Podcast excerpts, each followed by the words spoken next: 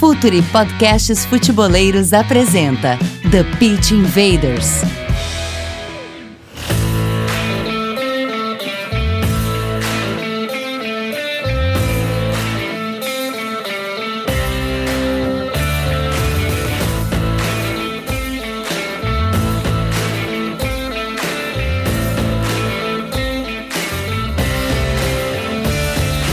Olá, futeboleiros! Olá, futeboleiras! Futuri Podcasts apresenta The Pit Invaders, episódio 207. Sempre falando de maneira profunda e séria sobre o jogo. Você já sabe, meu nome é Eduardo Dias, estamos no ar em mais uma invasão futeboleira. A gente mudou um pouco tudo aqui, então é, não dá mais para fazer aquele mistério, porque tá todo mundo aparecendo. Tem capa, tem abertura, tem, tem, tem toda uma chamada. A gente aqui, Caio Bittencourt, cara da casa, cara do Calcio Pizza, cara da coluna sobre cálcio no futuri.com.br. Dali, Caio, seja bem-vindo. Estreia no TPI, Caio. Olá a todos. É difícil jogar, jogar num, num, time tão bom quanto o TPI, mas a gente vai tentar. É até quando a gente, a gente Caio, eu, Caio, eu, não, não, não, Caio, eu, não que o Calcio Pizza não tenha, não tenha Hein, Caio? Não que o Caio Pizza não tenha também bons jogadores lá, né? Realmente é, tem ótimos jogadores, mas agora aquela sensação de time novo, vestiário novo. Não que eu vou abandonar o anterior, é só um empréstimo. Com opção de compra? Talvez. Mas dito isso, até lem lembrar as razões disso aqui, disso aqui, até é, engraçado, é engraçado esse convite que eu, Eduardo, Gabriel Corrêa também estávamos debatendo como seria a nova Champions, como seria a Conference League, futura Europa League, e de repente os, do, os 12 resolvem fazer uma Superliga e bagunçam toda uma ideia. E, e aqui estamos a preparar. Esperamos algo bom para vocês. E aqui com a gente também, vocês já viram, quem está no YouTube, porque agora o TPI também está no YouTube, além de Spotify, Apple Podcasts, Google Podcasts, a gente também está no YouTube. Aqui com a gente, César Grafietti, consultor do Itaú BBA, da CBF, também o Invader, já esteve por aqui antes. Seja bem-vindo de volta, César. Um prazer para a gente. Edu, primeiro, obrigado por, pelo convite. É um prazer estar aqui com vocês. É sempre bom acompanhá-los é, em todas as redes, enfim, todo o conteúdo que vocês preparam é sempre muito bacana. Sou um, um fiel seguidor do conteúdo de vocês e prazer falar com o Caio pela primeira vez. Que mais? Invaders, vamos invadir a Superliga.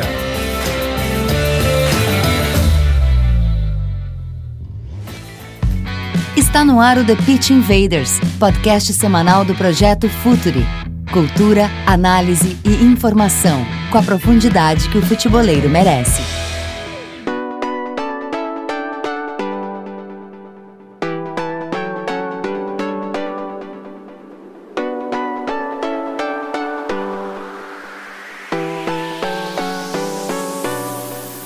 Ponto fundamental no nosso debate sobre a Superliga, e a gente sempre começa por contexto aqui, é que, na verdade, uh, a gente vai tratar do flop da Superliga como um produto, mas eu acho que é importante também a gente falar da ideia Superliga, porque, afinal de contas, ela não morreu.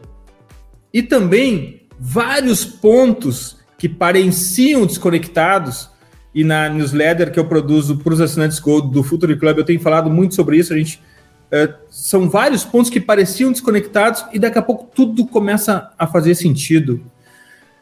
E eu vou, eu vou, eu vou promover o debate aqui, já falando em algumas coisas como uh, geopolítica, dinheiro americano, playbook de administrar uh, a indústria esportiva americano, uh, uma geração inteira de novos consumidores de esportes que não dão muita bola para a tradição, como o padrão de, de torcedor de futebol parece ligar tanto. Questões geopolíticas, Doha, Catar, um, reputação, são vários pontos que pareciam até então largados e eles começam a se conectar, né, César? Então, assim, tudo aquilo que estava solto no mundo começa de alguma maneira a convergir para uma ideia de uma Superliga, e eu volto a insistir nisso, não o flop torneio Superliga, mas a ideia Superliga, César. É, Edu, acho que, eu, acho que essa história, essa história do Superliga é muito interessante porque assim, ela já é uma construção de algum tempo. Então, você fala, fala-se de Superliga já desde 98, enfim, é, que acabou de uma forma, de certa forma, assodada, vindo à, à tona.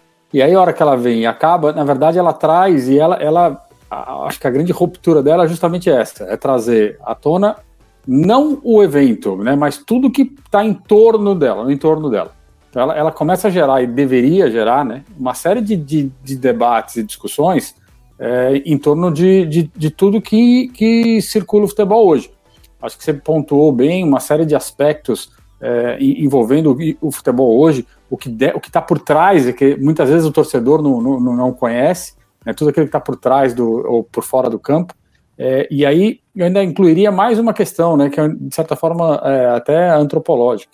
É, o, a diferença do torcedor britânico, do torcedor inglês, do torcedor alemão, para o torcedor italiano, para o torcedor é, francês, para o espanhol e até para o brasileiro, né? ou mesmo para o americano, enfim. É, como é que a gente, em cima de, com esse caldeirão todo, a gente ainda inclui é, torcedores que pensam diferentes, que têm culturas diferentes, que têm um approach diferente em relação ao futebol. Então, é, na verdade, você abriu ali a caixa de Pandora e agora você tem que tentar ali como é que a gente organiza tudo isso a partir desta ideia que, de fato, como negócio acabou muito rapidamente, mas que como ideia fica porque ela gera um monte de consequências daqui para frente. Né? Caio, uh, mencionaste aí, entregaste que a gente estava produzindo um TPI sobre a nova Champions League, mas essa nova Champions League também entra como um dos fatores é, não sei se eu não sei precisar o certo se de ação ou de reação, mas é um dos fatores que, que compõe esse cenário todo, né, Caio? Exatamente. Eu diria que é uma reação a toda a ideia que, que Florentino Pérez e André Agnelli demonstraram ao lançar a Superliga. Porque eles têm a necessidade de dizer para o mundo que um Juventus e Crotone já não é o mesmo valor que um Juventus e Atlético de Madrid. Que um Real Madrid e Elche não vale o mesmo que um Real Madrid e Manchester United. E a, e a partir daí ter confrontos com maior frequência, com maior apelo comercial, com maior movimentação seja de quem acompanha o, o, futebol mais vividamente, segue com mais frequência como nós, ou quem segue mais, digamos assim, o que eu chamo de turistas da bola, quem de repente não, não, não senta para acompanhar um jogo mais, digamos assim, com tanta disparidade local, mas que esse jogo internacionalmente talvez interessaria dentro, dentro dessa ideia e dentro também de um certo sonho que, que esses clubes sempre tiveram de, é, de emular a NBA especialmente de emular a Euroliga de basquete, que, que é talvez o maior exemplo dessa equação que até o, o próprio Florentino Pérez citou. Essa, esse sonho de emular esportes americanos não é recente. A Premier League é uma tentativa de emular os esportes americanos. O The Club, o livro que conta isso, deixa muito claro a origem da ideia da Premier League. Mas eu acho que a gente pode explorar esse lado. Mas eu queria começar por outro ponto também, César, um ponto é, econômico. Com juros muito baixos mundialmente, em alguns países até juros negativos, isso faz com que a liquidez cresça bastante e, e os Estados Unidos imprimiram muito dinheiro também e é uma e, e lá o futebol o, o, perdão o esporte é uma indústria muito forte embora uh, seja uma indústria forte ou embora não por consequência disso também faz com que o equity do, das franquias americanas das ligas profissionais sejam muito caras ou seja não é hora de entrar ali o que, que esse dinheiro faz? Ele vem para a Europa atrás do maior esporte do mundo. Ele vem atrás do futebol alguns fundos de investimento vão atrás de clubes consolidados, grandes, mas tem muita gente também indo atrás de clubes de segunda divisão para investir e, obviamente, como todo negócio americano, ter uma porta de saída, vender o seu equity. Esse dinheiro americano ele não vem só com dinheiro, ele vem com a forma de pensar o negócio também. Um, e essa forma de pensar o negócio tem muito a ver com a questão da Superliga. Como que é a influência americana no futebol, principalmente o futebol europeu, que é o futebol onde, onde doutrina toda a indústria. Como que, que, tu vê essa chegada do dinheiro americano e todas as relações entre juros baixos, alta liquidez? Como que tu vê isso formando parte desse, desse puzzle? É, o, você comentou bem é, sobre a questão dos preços e dos valores das, das franquias americanas, né, de, de, de, todos os esportes. Primeiro, assim, é, o, o, mundo já vinha num processo de, de, de alta de alta liquidez que, que a pandemia, no fim das contas, ela acelera. A hora que o governo, os governos, especialmente o governo americano, coloca tanto dinheiro no mercado, sobra dinheiro a juros baixos e você precisa fazer alguma coisa. Esse dinheiro sempre vai acabar na mão de investidor. Né? Eu vou citar até um outro exemplo é, também relacionado ao, ao, esporte, que são as NFTs, né, aqueles non-fungible é, tokens, é, o valor que aqueles, né, que aqueles ativos é, ganharam rapidamente, porque é isso, as pessoas buscam algum retorno financeiro é, rapidamente, considerando que, a, que, os retornos normais, né, usuais, estão muito baixos. Então, é, os investidores americanos começaram a enxergar no futebol de fato um, um, um caminho para duas coisas, né? Para aportar um dinheiro num ativo que ainda era barato, é, com potencial de crescimento, porque essa é a grande lógica do investimento é, em, em, futebol na Europa. É, e aí aproveitaram, viram uma oportunidade, porque tinham ali alguns clubes tradicionais buscando incrementar receitas, de implementar a cultura americana de esporte dentro do futebol. Então era, era reverter um pouco da lógica do futebol a partir da lógica financeira. Se eu tenho dinheiro, eu estou aportando, eu tenho o direito de fazer aquilo que eu, que eu acho que é melhor para a indústria. Né?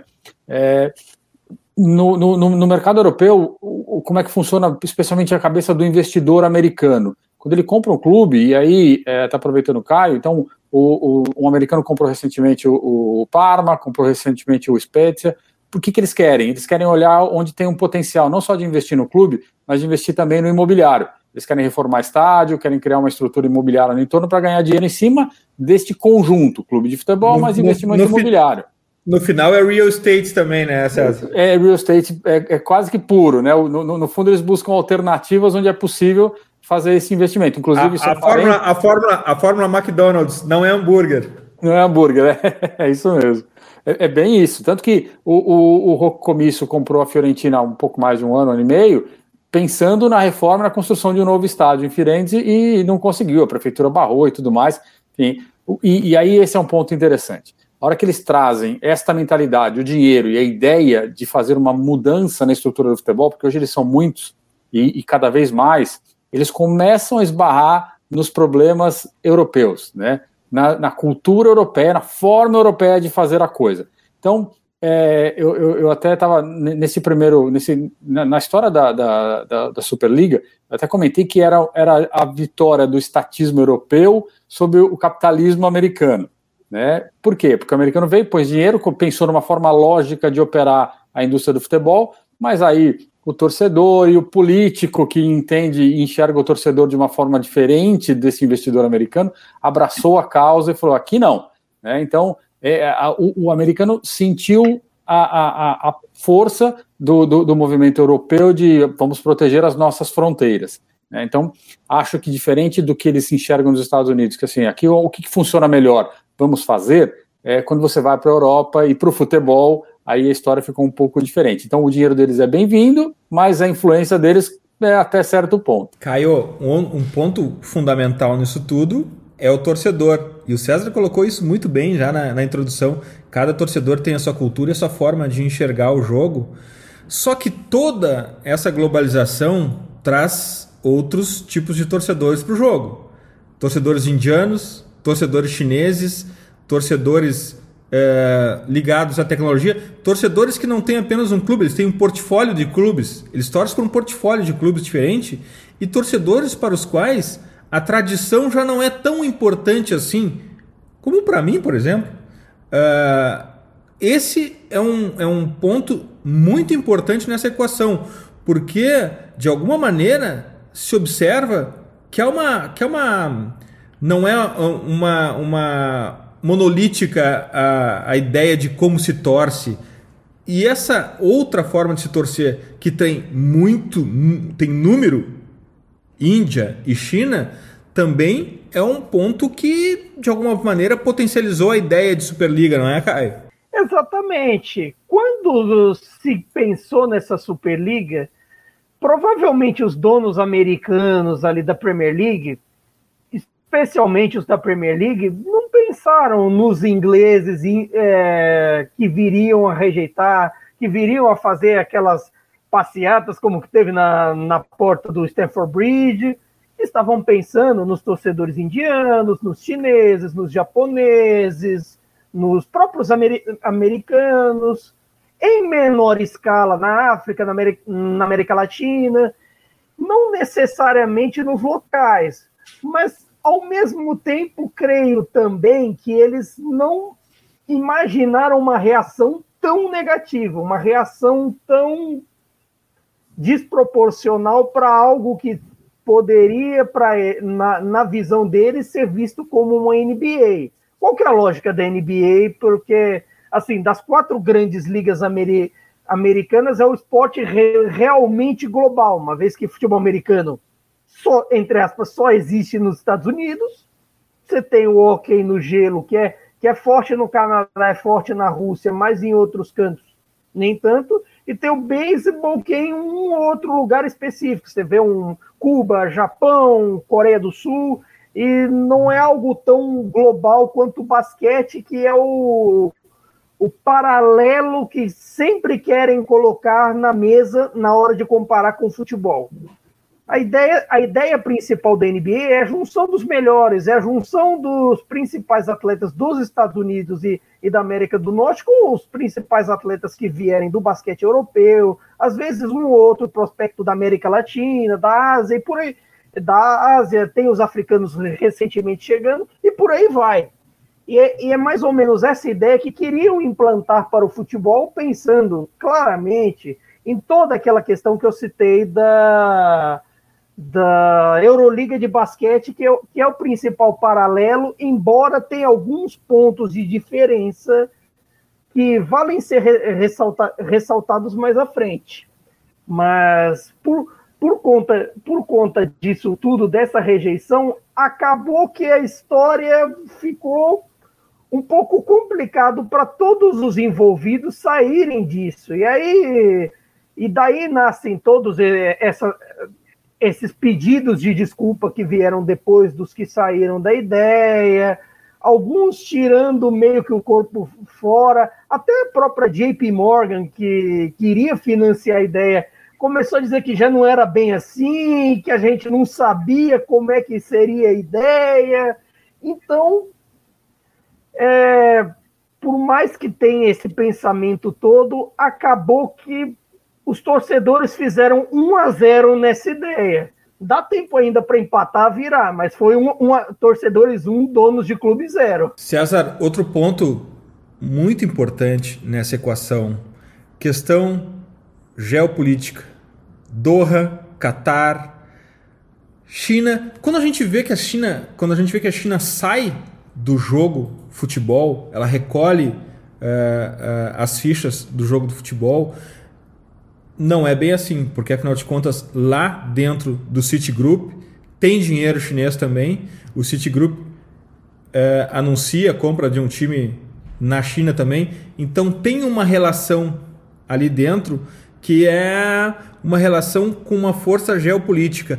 E o esporte, de alguma maneira, uh, está sendo um ponto fundamental, como sempre foi, né? Mas está sendo um ponto fundamental como uma forma de criar reputação, soft power, criar reputação sem uso de armas esconder alguma coisa sobre direitos humanos uh, e criar reputação e influência global. Esse é um ponto que colide também, e a gente pode ver muito claro em Manchester. Em Manchester temos um time com dinheiro e forma de gerir americana, e temos um dinheiro com uh, dinheiro e forma de gerir do Qatar. Simplesmente vai colocando dinheiro até conseguir seus objetivos, enquanto os americanos vão calculando antes se tem lucro ou não. O torcedor odeia isso. Então é uma batalha terrível uh, sobre duas formas, dois mundos diferentes em Manchester. Essa questão geopolítica também aflora em todo esse, esse, esse, esse contexto.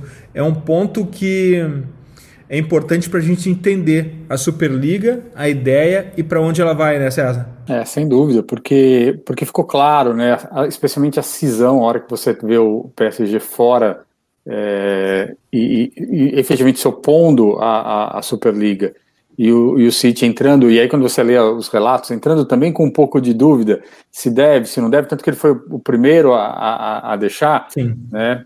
É, tem, tem tem uma série de contextos, contexto de Copa do Mundo no Catar em breve, que aí você não quer criar uma confusão com, com, com, a FIFA por conta disso, não quer criar uma confusão com a UEFA. Então, tem toda uma questão política, geopolítica e econômica que acabou se entre, entrelaçada.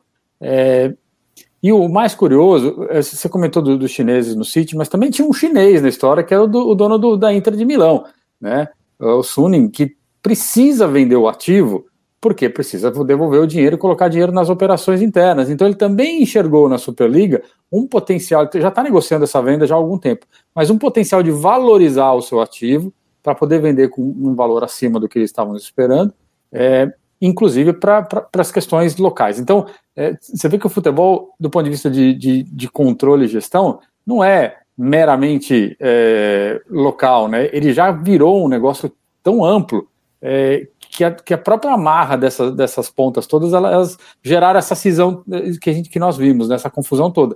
E aí, quem, quem, quem aparece de, de, de, de, diferente nessa história é o alemão, né? Porque aí o, lá vai o Bayern, vai o Rummenigge e fala, não, não, não, não temos nada a ver com isso, precisamos controlar os custos, o nosso foco é outro. Aí ele fala isso, no dia seguinte, uma semana depois, ele gasta 25 milhões de euros para contratar um treinador. Né? Então, para a gente ver que o discurso ele funciona é, para cada situação, é, o, o, discurso muda um pouco. Então, é, essa questão geopolítica também está toda entrelaçada a isso. Qual é o interesse? Qual é a, eu sempre gosto de falar, qual é a agenda oculta por trás de uma, de, um, de uma frase, de um posicionamento? Sempre tem, e a gente tem que estar sempre atento para saber qual é, para não cair na armadilha de defender algo que a hora que você vê, você fala, poxa, não era bem isso, né? Eu, eu fui enganado nessa conversa. Caio, a gente está a gente tá gravando esse, esse podcast aqui exatamente ao mesmo tempo que na TV está acontecendo Paris Saint-Germain contra Manchester City. Exatamente nesse momento o Manchester City acaba de virar o jogo, inclusive. E ali também é mais que um jogo, né, Caio? Ali tem uma disputa geopolítica. Eu quero a tua visão sobre esse tabuleiro geopolítico nesse, né, né, nessa questão da Superliga, da ideia Superliga, Kai? Tem, tem muito dessa questão, até por conta do, do fator Copa, do fator do fator econômico, é aquele conceito. É, é essa, é, um, é um ponto importante, né? A Copa no Catar, né, Caio? Copa no Catar é um é, ponto importante é, nisso tudo. Principalmente por, é, por conta da Copa no, no Catar, que é até para é uma, é, é uma forma de, de, fa, de fazer negócios, é uma forma de fazer os, interesse, os interesses passarem por lá. A gente sabe como a Copa chegou no, no Catar, não precisa ninguém nem dizer o que, é, o que aconteceu, quem ganhou com isso e, por aí vai. Mas nesse momento, o, o contexto de, de ter um, um PSG com, com, com Catar é importante é importante para o que se chama de sports washing. O que, que é o sports washing? Exatamente aquilo que o, que o Eduardo estava, estava dizendo quanto a, a, a você um regime como, como o da Arábia Saudita, por exemplo, não sentaria na mesa com, com, com vários países, vários players, da, players como chamam, da, da política mundial normalmente, por conta de todas essas acusações de terrorismo, é, essas, essas acusações de ditadura e por aí, e por aí vai. Mas por que, que eles querem, por exemplo, tanto comprar o Newcastle e estão pedindo, pelo amor de Deus, pro, pro Boris Johnson para se não liberar a venda, a venda, a gente não, não senta mais na mesa com vocês. A gente não negocia mais com vocês petróleo ou qualquer outro tipo de coisa. Porque nesse momento é importante para um país como esses, para poder entrar no jogo, é, o sport washing, toda essa questão de você ter um clube, ter grandes jogadores, ó, oh, eu tenho o De Bruyne aqui, eu tenho o Neymar ali, e, e posso, e, e te dou alegria, eu te faço sorrir com o futebol do dia a dia, então você vai sentar na mesa para negociar comigo, mesmo que eu seja um terrorista, como, como acusam ser, como na verdade, o próprio Qatar é, acu é acusado de apoiar o terrorismo e tem uma briga interna por, uh, no Oriente Médio por conta disso. Inclusive, Qatar e Emirados Árabes estão em lados opostos nessa questão, e até por isso aumenta toda essa, essa celeuma antes uh, desse duelo PSG e City. Seria até o principal assunto dessa semifinal não ocorresse a bendita Superliga. E, e aliás, até Edu, falando, já que o Caio falou de, de Boris Johnson, é, a, a, minha avaliação é de que quem, quem detonou efetivamente a Superliga foi o Boris Johnson.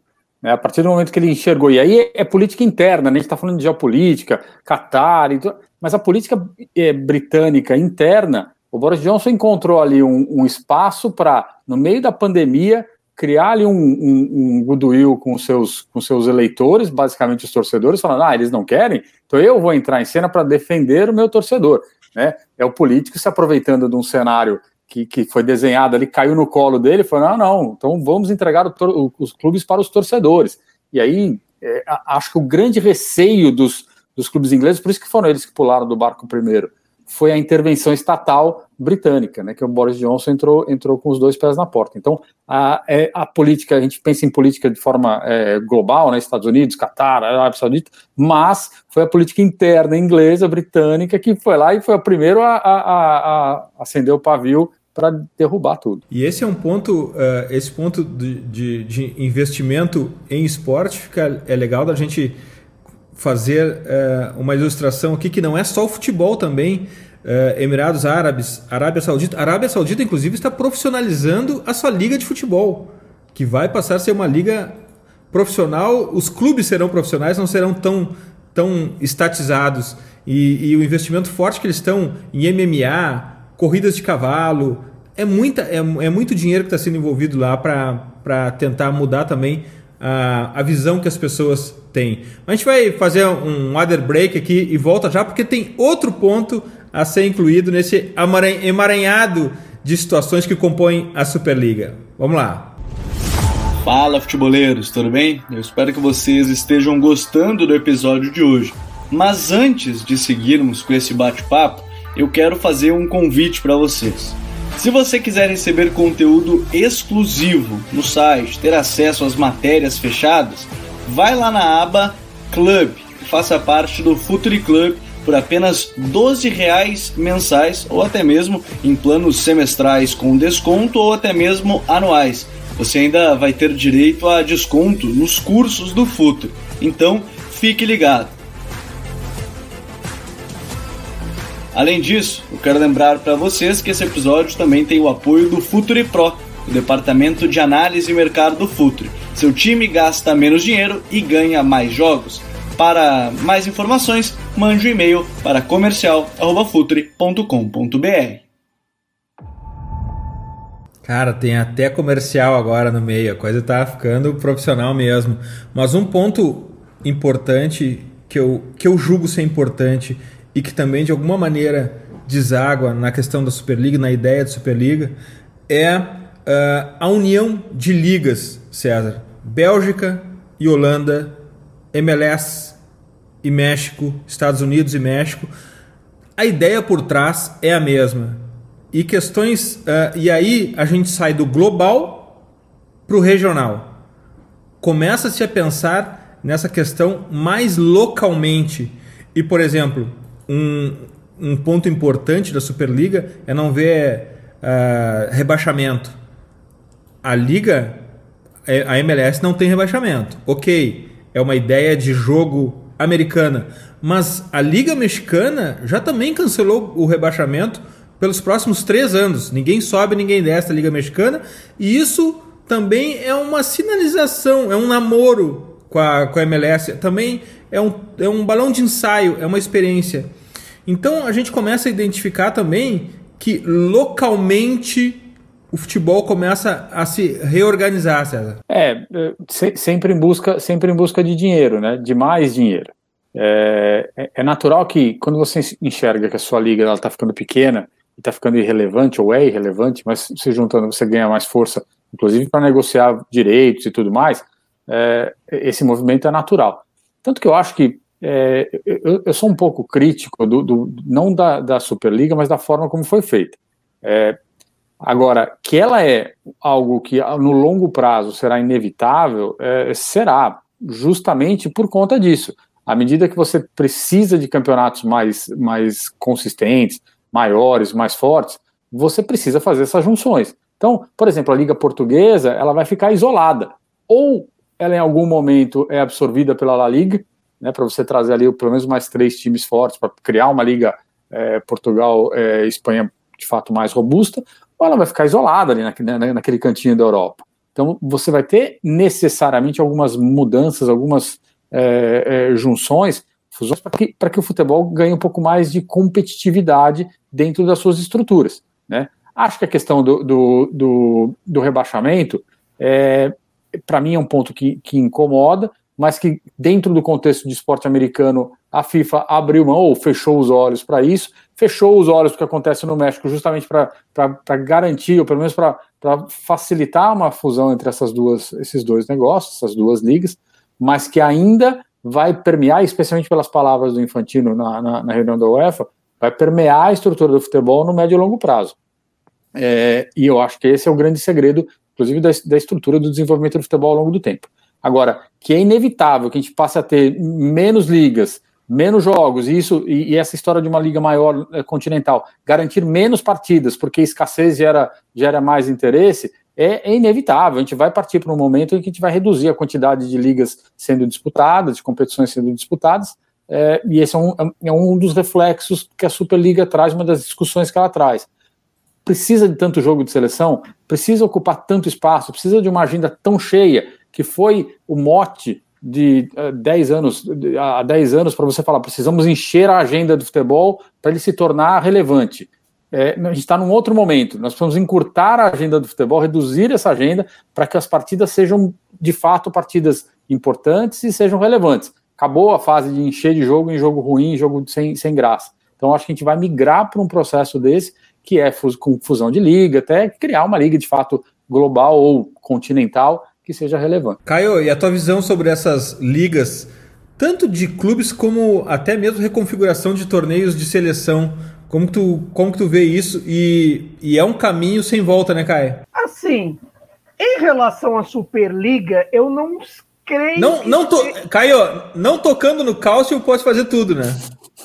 Hum, olha, eu, eu acho que assim, as grandes ligas, Alemanha, Inglaterra, Itália, Espanha, França, eu não creio que serão tocadas, mas algumas assim poderão ser adaptadas. Por exemplo, a ideia da Beneliga, que é um, que é um projeto de unificação da, da, da Liga Belga com a Eredivisie holandesa, acaba que parece unir o útil ao agradável que mesmo os, os torcedores que são meio contra a ideia de altos deslocamentos e de toda essa questão parece ser uma questão viável economicamente, esportivamente, por, por, por exemplo, o baixo número de clubes profissionais belgas e, e a, a, inviabilização econômica holandesa Então, por conta disso, acho que algumas ligas tendem a, a se fundir. Na questão Superliga, ela sempre virá à tona à medida que houver algo a ameaçar, algo a, a crescer. Porque o, a ideia Superliga já,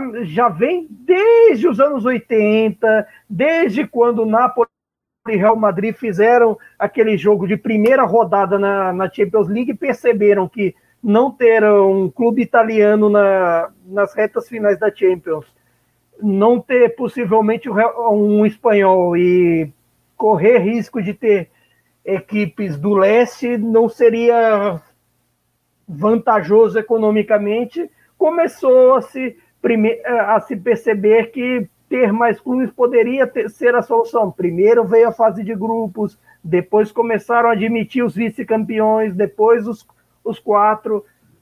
Eu até me lembro dessas coisas assim. Eu sou um ávido colecionador de revista Placar. Eu me lembro de uma edição de junho de 93. O Berlusconi é, já é, dizia... é a única revista que tu coleciona, Caio? É uma das únicas. É, mas, mas, mas dito isso, é, naque, naquela entrevista, o Berlusconi chegava a dizer que a Copa do Mundo seria obsoleta, que a, que a nova ideia seria jo seriam jogos fixos com, com certas equipes europeias. E, aí, e ali, as, como as coisas mudam no, no momento. Naquele tempo, ele citou alguns dos mesmos atuais, como Juventus, Inter, Milan, Real Madrid, Barcelona, mas em mas outras é, tinha muito menos equipes inglesas, e dentre as equipes inglesas era, era basicamente Liverpool, Manchester United e Nottingham Forest. O Nottingham Forest estaria numa liga atualmente? Evidentemente que não. Então, essas configurações mudam de acordo com o tempo, mudam de acordo com as, as razões econômicas. Se você for parar para perceber, até entre uma, uma, recomendação, uma recomendação, eu recomendo um perfil no Twitter chamado @swissramble, que ele que ele destrincha muito bem balanços financeiros, muito bem muito bem essa questão de Premier League, de das grandes ligas europeias. E, ne, e, e nessa ele fez um fio so, sobre a, a Superliga e começou a, a destrinchar os balanços dos, do, dos 12 clubes em toda a década de 2010, entre 2011 e, e 2020. Foram se perceber que dos 12, em 2020, nove terminaram com o balanço no vermelho. Só Real Madrid, Atlético de Madrid e Chelsea terminaram com o balanço no azul, e mesmo assim Atlético e Real Madrid tiveram dois de diferença positiva, apenas 2 milhões. E, e nessa questão toda, se percebe a necessidade econômica. Na necessidade econômica, eu cito por é, o exemplo dos italianos. Juventus, Inter e Milan tiveram déficits na maior, na maior parte da década. Em, todo, em todos os anos da década de 2010, por exemplo, o Milan terminou no vermelho. E, tem uma, e terminou agora, em 2020, com vermelho, um passivo de 169 milhões de, de, de euros. Então, a Superliga, acima de tudo, é uma, é uma razão econômica, é uma razão de tentar empurrar mais jogos, mais dinheiro para cobrir um balanço. Só que, ao mesmo tempo, eu acho que o cerne da questão, não só de Superliga, mas do futebol como um todo atual, é se o mundo vai, é, o mundo do esporte vai seguir o ritmo desenfreado de gastos ou se vozes como, por exemplo, a do Bayern de Munique, dos clubes, a do Bayern de Munique e de outros clubes alemães irão se sobrepor com a ideia de precisamos ter menos gastos, precisamos ter um esporte mais racional. É claro que o Bayern acaba sendo um pouco acaba fazendo esse discurso assim de redução de gastos, aí chega no outro dia eles, eles dão 20 milhões de euros em multa de treinador, como vão fazer agora com o Nagelsmann frente ao RB Leipzig, mas acaba que é um, é um discurso que a UEFA compra e está no cerne do fair play financeiro, que a ideia principal do fair play financeiro lá atrás, que era reduzir, que era reduzir o número de times com passivos muito grandes, com, com problemas financeiros, ali foi cumprida. O problema foi que ela não soube é, se fazer valer frente a esses clubes, digamos, essas multinacionais da bola, que são casos como City, casos como PSG, ou outros casos que vieram a seguir. Eles foram, como, como diz o deputado, Tigrão com Estrela Vermelha e Chuchuca com o City e o PSG. Tem outro, como se não bastasse, ainda tem um outro ponto nisso tudo, César. Contrato de TV 2025, onde absolutamente tudo vai ser reconfigurado. A MLS, através do seu CBA, já começou a preparar o terreno para esse novo contrato de TV. Uh, eh, estamos em 2021, não é tão longe assim. Esse ponto vai ser outro ponto determinante para quem sabe o resto da década a forma como se, que se vai se fazer e se consumir futebol no resto da década. É uma data importante, é um marco importante esse TV Deal de 2025, né, César? Eu, eu acho que a gente vive um momento interessante nesse sentido, porque é, você tem muito mais oportunidades, muito mais opções é, sendo colocadas aí é, à disposição dos clubes, das ligas e dos torcedores. Ao mesmo tempo, quanto mais pulverização você tem, menor o valor do ativo negociado. Né? Se, se 10 comprarem, você não tem. A, o, que, se chama de monopólio no Brasil, na verdade, o nome correto é exclusividade. Exclusividade tem preço, né? tem valor. É, não é à toa que, por exemplo, a, a, a UEFA negociou a, a, Champions League a partir de 2024, que foi, foi é, na verdade agora, daqui até 2024, isso com exclusividade em vários países. Né? Por quê? Porque ela consegue obter mais valor nisso. Então, acho que esta, este período, daqui até o fim desse contrato, né, é, vai ser um período de, de análise, de avaliação, para saber qual caminho nós vamos adotar.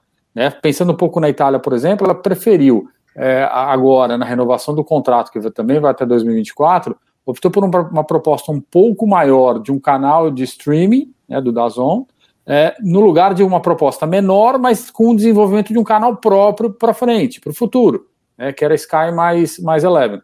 Então, é, ela preferiu o dinheiro agora, ela não, ela não quis arriscar, né, a Série A não quis arriscar o que a gente vai desenvolver e o quanto a gente vai ganhar.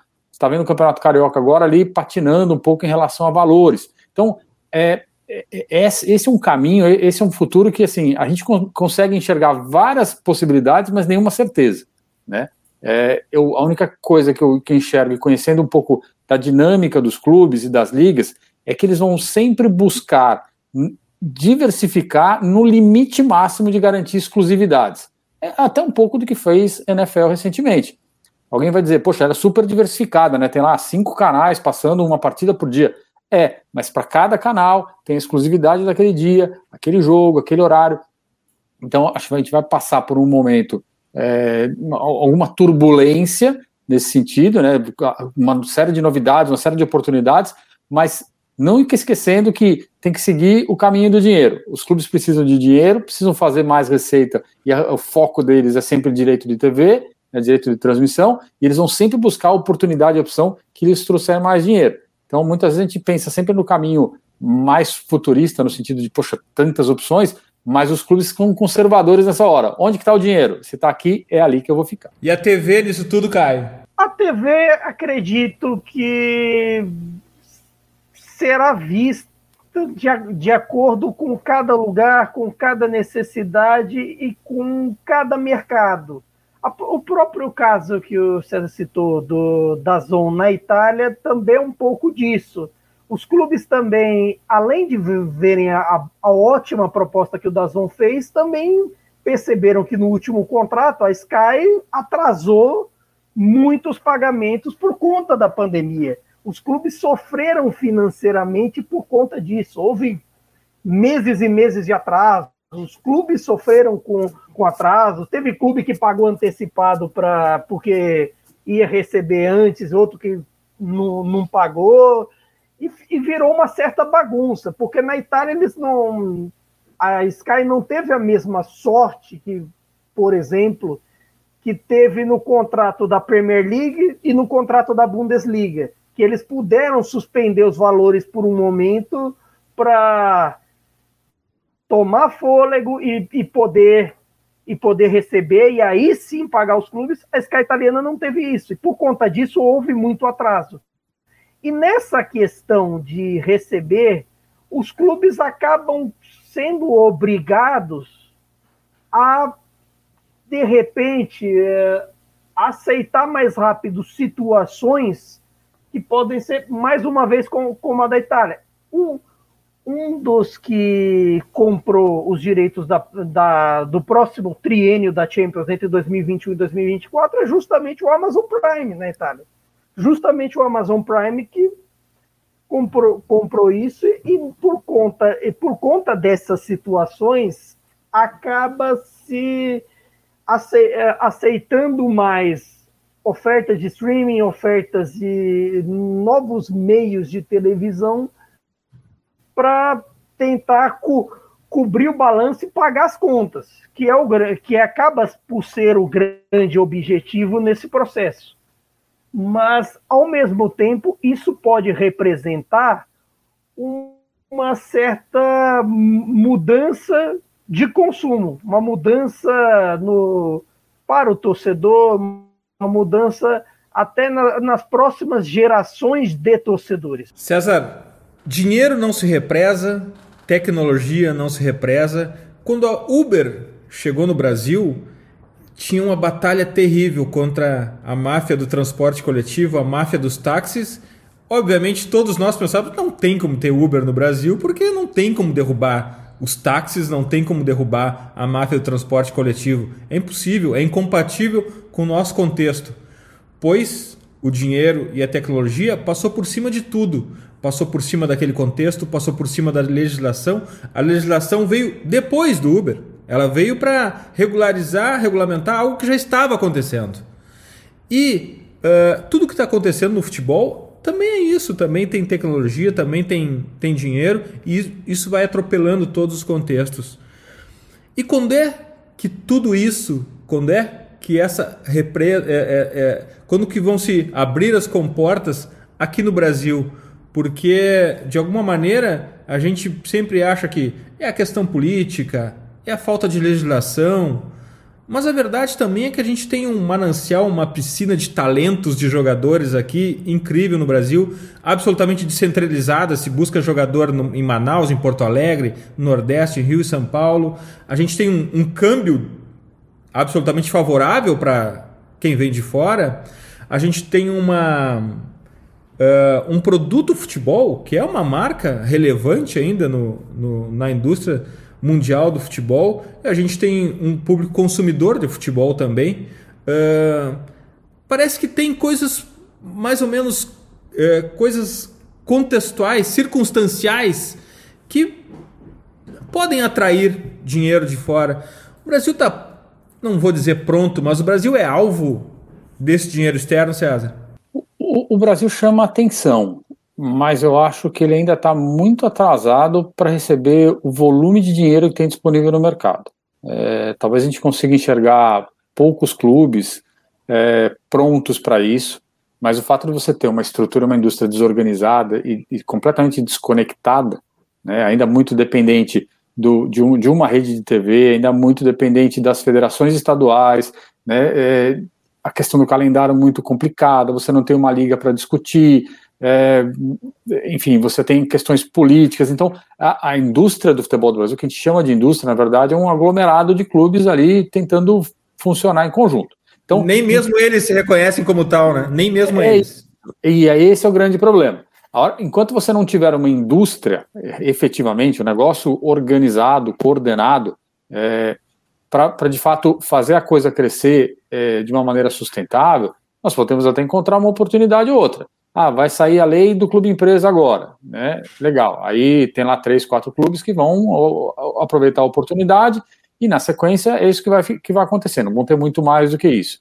É, discutir o CMP do mandante, mas sem uma liga para negociar em conjunto, ela é inócua, né? Ela vai gerar só mais de diferenciação de, de, de, de, de receita é, você não consegue discutir calendário, você não consegue discutir nada. Então, o, o mundo, como a gente falou lá no começo, está cheio de dinheiro, tem muita liquidez, muita oportunidade, o câmbio ajuda, mas você vê que não teve nenhuma grande movimentação do ponto de vista financeiro, e não é só falta de legislação para investir em clube, é porque todo investidor, a grande maioria, olha o cenário e fala, mas que indústria? Que, onde eu estou colocando meu dinheiro? Qual o upside que eu tenho? Como que eu vou conseguir fazer esse dinheiro valer mais lá no futuro? Então, o que acaba acontecendo é você vai ter oportunidades fora da indústria, assim, é, no, no, entorno da, da, do, do, do, da indústria.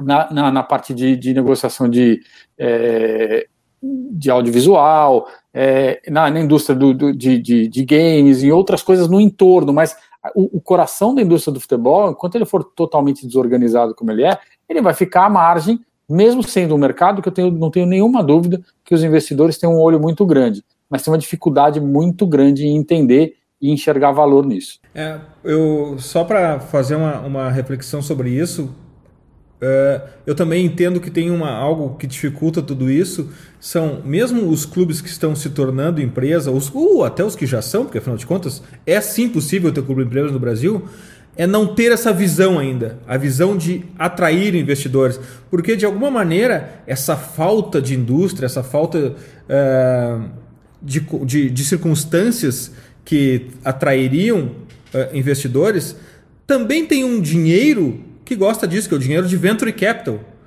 O Venture Capital, o Vale do Silício, era o Velho Oeste. Era, inclusive, historicamente, mas eu estou fazendo uma metáfora aqui. Então, o Venture Capital, uh, ele também gosta disso, mas eu acho que o que falta para essa conexão é os donos de clube ou os potenciais donos de clube entenderem que tem muito dinheiro lá fora e se prepararem para isso. Tem muito a ver com mentalidade brasileira de fazer negócios, mais do que propriamente circunstâncias, não acha isso certo? É, sem dúvida, sem dúvida. A mentalidade de. E, e aí é uma mentalidade é, arcaica e ainda muito associada, e, e é, um, é, um, problema claro do Brasil que assim, é, você tem coisas que não, não conversam. Então todo mundo olha aquilo que se faz nos mercados mais evoluídos, né? Mercado americano, por exemplo, fala em conteúdo e fala em streaming e fala não sei o quê, mas tem a mentalidade mais retrógrada, mais atrasada, mais conservadora, vamos chamar assim que eu acho melhor, do futebol europeu. É o meu clube, é o meu torcedor, é a minha presença. Então, essas coisas elas não conversam, né? Você fica uma, é um negócio é, de maluco, né? É o eterno próximo jogo, eu preciso ganhar o jogo domingo. Isso, eu preciso ganhar, porque assim, se eu não ganhar, é quarta e domingo, mas na, se, a, se, a, quarta for mal e o domingo pior, acabou. Então, é, o, o Brasil hoje recebe muito dinheiro de fora, numa série de outros setores, setores que estão precisando de desenvolvimento, pega o setor de saneamento, as fintechs, setor de, de infraestrutura todo, recebendo muito dinheiro, recebendo muito investimento. Mas mesmo setores ainda precisando de uma organização. Mas no futebol, como existe um, uma certa é, é, dificuldade em lidar com este dono do negócio hoje, que é o dirigente, que é o dirigente amador, que é o dirigente ali abnegado, é, você não consegue fazer negócio, você não consegue atrair o investidor. Então, não só o fato da indústria de fato ser, ser é, desregulada, desorganizada, mas o interlocutor ele também é avesso a isso porque tem um poder ali envolvido, né? Ser dirigente de clube tem um poder. Então você não quer abrir mão desse poder, você quer dificultar ao máximo esse tipo de situação. Então é, eu acho que é um, que é um todo, é um, é um é pouco da, do, do, nosso nosso eterno problema de ser, ser metade Bélgica, metade Índia, né? A velha história do, do é, é, que se contava no passado da economia brasileira. Hoje em dia nós somos metade conservador, metade futurista, e aí, no fim das contas, essa coisa não deixa é, que, que haja uma evolução é, organizada da indústria. E aí, o Caio, conservador nos costumes de liberal na economia, como é que tu vê. Como é que tu vê, como é que tu vê todo esse, todo esse emaranhado de situações aqui e o Brasil no meio disso tudo, Caio? O Brasil, assim, é complicado porque o Brasil é, a configuração do futebol atual tornou uma situação entre os principais, e aí dá para dizer Inglaterra, Itália, Alemanha, Espanha, e, e o que eu chamo de periferia da bola, que ela influencia, que ela põe os, os, melhor, os artistas do espetáculo, põe os, os grandes jogadores e põe até bons treinadores também, porque não? Mas que sozinhas não, não conseguem. Eu acho que o futuro do esporte é algo, é algo generalizado, algo é, de uma interdependência. Mas para essas de periferia, que aí eu cito, é, Bélgica, Holanda, Argentina, o próprio Brasil, talvez Portugal nessa questão, eu acho que essas tendem a viver a margem das outras, das principais, por conta dos investimentos principais irem para irem para essas ligas. Fatalmente, para um investidor externo, acho que acaba sendo melhor você investir, nem que seja um clube de um clube de parte de baixo de tabela da primeira divisão, de uma Premier League, ou mesmo um clube da Championship inglesa, da Série B italiana e por aí vai, ou até casos como o Granada, que o, o clube veio da segunda com investidor chinês, do que investir dentro da, da América do Sul, por exemplo. É bem verdade que, que projetos como o Grupo City, como o projeto Red Bull, tendem a, a, ser mais globais, tendem a investir na América do Norte como, investe, como investe na Europa, investir na América do Sul como investe na, na Europa, na Ásia e por aí vai. Só que estes parecem um pouco mais à margem. E por conta disso, até também por conta de tudo que o César citou, dos problemas de legislação, problemas de investimento e até um pouco de questão política no meio, também tem um pouco disso. Mas é bem verdade, também, vale o contraponto que estruturalmente os nossos clubes, os clubes do futebol brasileiro, estão mais próximos, por exemplo, da maneira como são organizados hoje, de um Real Madrid-Barcelona, do que, por exemplo, de uma Juventus, que é cotada em bolsa, de um Manchester United, também cotado em bolsa. Tem certos contrapontos. Não há, é, os modelos não são únicos. Não uma é, como o César bem prega nas colunas dele, como todos bem, bem pregamos, não é uma garantia de que você de repente muda para a sociedade anônima amanhã, sua vida está resolvida, dívida acabou, beleza. Não, não é, não chega a ser assim.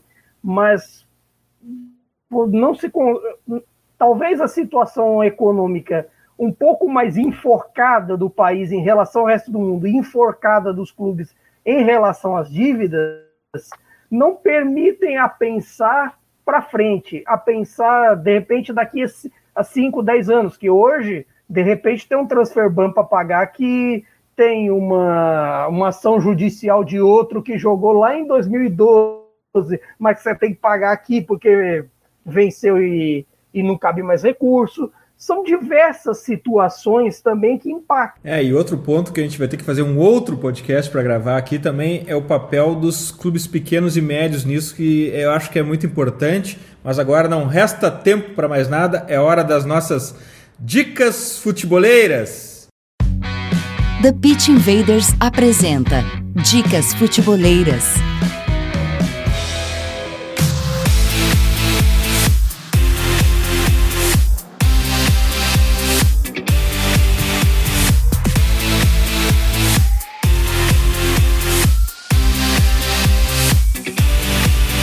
Bem, hoje eu procurei uma dica futeboleira super coerente com o tema. Geralmente não faço isso, eu pego uma dica futeboleira independente do tema, mas eu acho que é importante. Eu já compartilhei na Drive, a newsletter dos assinantes Gold do Futuri Club.